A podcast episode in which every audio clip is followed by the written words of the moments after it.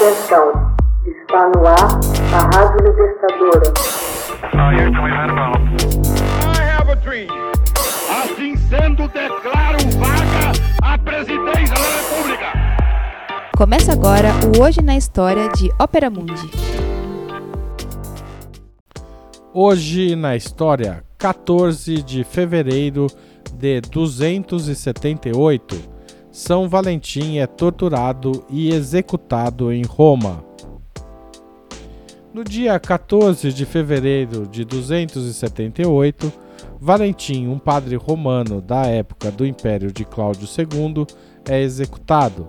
Sob o governo de Cláudio Cruel, Roma estava envolvida em muitas campanhas sangrentas e impopulares. O imperador tinha de manter um poderoso exército, mas vinha enfrentando dificuldades no alistamento de soldados para suas unidades. Cláudio acreditava que os homens romanos não se mostravam dispostos a unirem-se ao exército, devido às fortes ligações que mantinham com suas mulheres e famílias. Para livrar-se do problema, Cláudio proibiu todos os casamentos e relacionamentos em Roma. Valentim, dando-se conta da injustiça de tal decreto, desafiou o imperador e continuou a celebrar, em segredo, casamentos entre jovens amantes.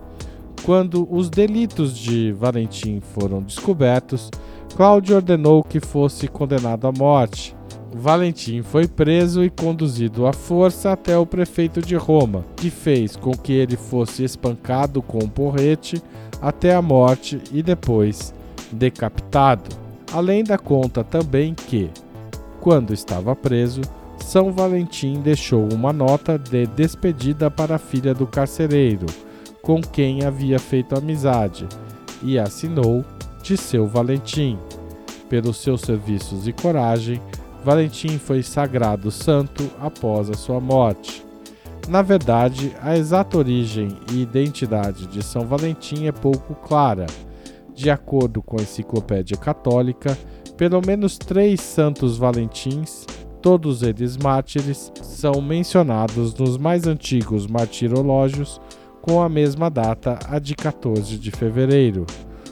O primeiro era um padre de Roma, o segundo, um bispo de Interama, e o terceiro, um mártir numa província romana na África. As lendas variam sobre a forma como o nome do mártir passou a ser relacionado com o romance entre duas pessoas. A data de sua morte pode ter se confundido com a festa de Lupercalia, um festival pagão. Nessas ocasiões, os nomes de jovens mulheres eram colocados numa caixa de onde eram tirados pelos homens com os quais se casariam.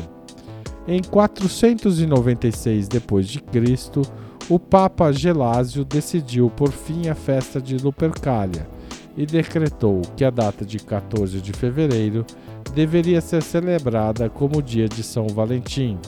O 14 de fevereiro tornou-se uma data em que as pessoas trocam mensagens de amor, dão e recebem presentes e flores.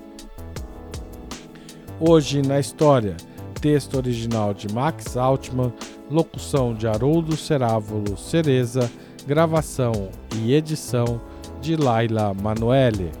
Você já fez uma assinatura solidária de Ópera Mundi? Com 60 centavos por dia, você ajuda a manter a imprensa independente e combativa. Acesse www.operamundi.com.br/apoio.